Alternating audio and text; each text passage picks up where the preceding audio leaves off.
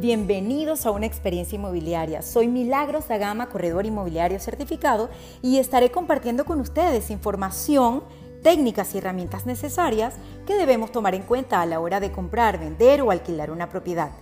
Prepárate para absorber y poner en práctica esta guía súper útil que te ahorrará muchas piedras en el camino. Prometo acompañarte durante todo el proceso para que logres con éxito una experiencia inmobiliaria. Hola, me da mucha alegría darte la bienvenida a este segundo episodio de Vive una experiencia inmobiliaria.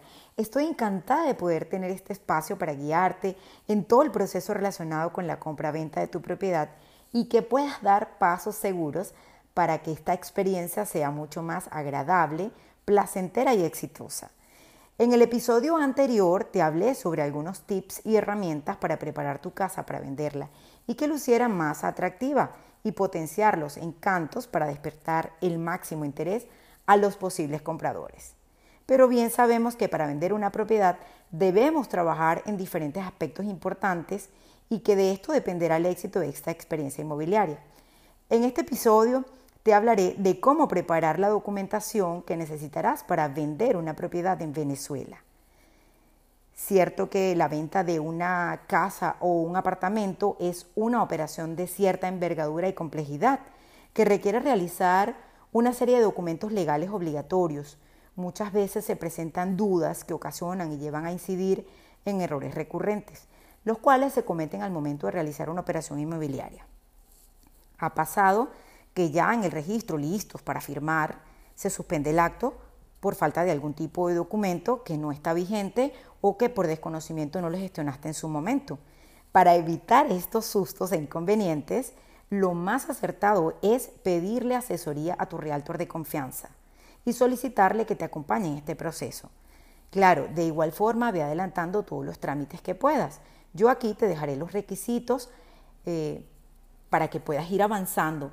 Recuerda que muchas veces se tarda un tiempo en que entreguen todo lo que solicitaste y si no estás preparado te puede retrasar la oportunidad de vender y el comprador se irá por otras opciones. Prepárate, toma lápiz y papel y en cuanto puedas ve archivando en una carpeta fotocopias de lo siguiente. Cédula de identidad, verifica que esté vigente. El RIF, que es el registro de información fiscal, verifica que esté actualizado. El registro de vivienda principal, este documento lo otorga el CENIAT a toda aquella persona natural residente del país y propietaria del inmueble en el que habite. En el caso de poseer varios inmuebles, deberá gestionar la planilla o la forma 33, que es igualmente emitida por el CENIAT. En ella debes cancelar el 0.5% del valor de la venta del inmueble al momento de la transacción inmobiliaria. Vas a necesitar la cédula catastral o ficha catastral. Este documento lo otorga igualmente la alcaldía de tu municipio y es el identificador oficial de los bienes inmuebles. Este informa acerca de los datos físicos económicos y permite identificar el inmueble y situarlo. La copia del documento de propiedad debidamente registrado. Esto acredita a la persona como dueño o propietario del inmueble. Vas a necesitar la solvencia del derecho de frente. Este certificado lo otorga la alcaldía al contribuyente para certificar que está solvente y además es una herramienta contra el fraude del sector inmobiliario. Es importante poner al día todos los servicios como agua, electricidad, aseo y condominio y además solicitar solvencias de cada uno. Copia del documento de condominio. En el, en el documento de condominio se establecen las normas de convivencia de una comunidad.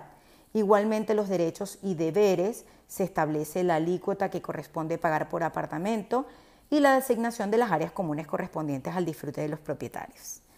Copia del documento de liberación de la hipoteca. Este si ha solicitado algún tipo de crédito a una entidad financiera, lo primero que debes hacer es pagar su deuda en, la totalidad y luego entregar al banco la solicitud de la liberación de dicha hipoteca.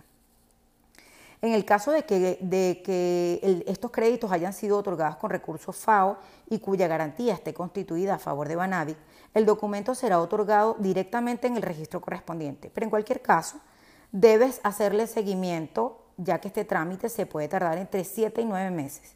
Sí, no te sorprendas, entre 7 y 9 meses y quizás más. Por eso es importante que le prestes mucha atención a, este documento que es uno de los que más se tarda cuando vamos a realizar una operación inmobiliaria. El pago del artículo en la alcaldía, que esto es un pago de impuesto de acuerdo a la operación inmobiliaria, el cual se cancela cuando ya tienes estipulado el monto de la venta de tu inmueble. Y existen varios requisitos especiales cuando un copropietario ha fallecido o en caso de divorcio o cuando el inmueble pertenece a un menor o cuando se actúa por poder.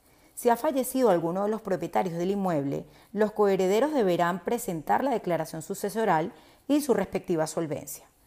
En el caso de divorcio, cuando las partes no están de acuerdo en vender de mutuo acuerdo, debes presentar la constancia de la liquidación de la comunidad de bienes gananciales y la adjudicación del referido bien. Cuando el inmueble está en posesión de menores, se necesitará la autorización previa de un tribunal de protección del niño y del adolescente. Cuando se actúa mediante poder, el mismo debe ser registrado, no solo notariado. Muchas veces nos reunimos con, el, con los clientes y nos dicen que ya tienen todo listo para firmar y cuando chequeamos toda la documentación vemos que hay muchas irregularidades. Eh, si este poder viene del extranjero, debe estar, mm, eh, debe estar eh, legalizado por un magistrado del lugar o por un funcionario público competente y por un funcionario consular de Venezuela en ese país. También debe estar apostillado. Cuando este poder además está en otro idioma, debe ser traducido al castellano por un intérprete público en Venezuela y posteriormente registrarlo para que éste tenga validez. Otro documento que debes almacenar en esa carpeta son los planos de la vivienda. El comprador los necesitará si desea realizar alguna reforma o remodelación en el inmueble. Si te encuentras fuera de Venezuela y debes realizar algún trámite para la venta de tu propiedad o de igual forma si deseas comprar, háblalo con alguien de confianza. Puedes otorgarle un poder para que éste realice específicamente los trámites que, necesites. Y por último, recuerda que el comprador querrá verificar ante el registro correspondiente si la propiedad está libre de hipotecas, de embargos o de cualquier tipo de prohibición de venta. Si tienes alguna duda y necesitas algún tipo de asesoría en Venezuela, no dudes en contactarme. Estaré muy feliz de poder ayudarte. Puedes hacerlo por nuestro Instagram de Dagama Group Bienes Raíces, por Facebook Dagama Group Bienes Raíces, por Telegram Milagros Dagama. La idea de este podcast es aportarte soluciones que puedas aplicarlas para vivir una experiencia inmobiliaria exitosa. Eh, amigos, hemos llegado al final de este episodio. Espero haber aclarado muchas dudas que, hayas tenido en relación a, una operación inmobiliaria y la documentación. Hasta una próxima entrega. Te habló Milagros da Gama.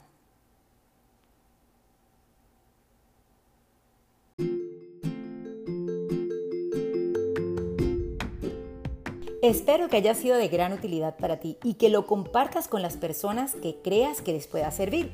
Así podrán terminar con éxito una experiencia inmobiliaria. Suscríbete o déjame una valoración. Hablo para ti Milagros Gama. Chao, chao. Hasta un próximo episodio.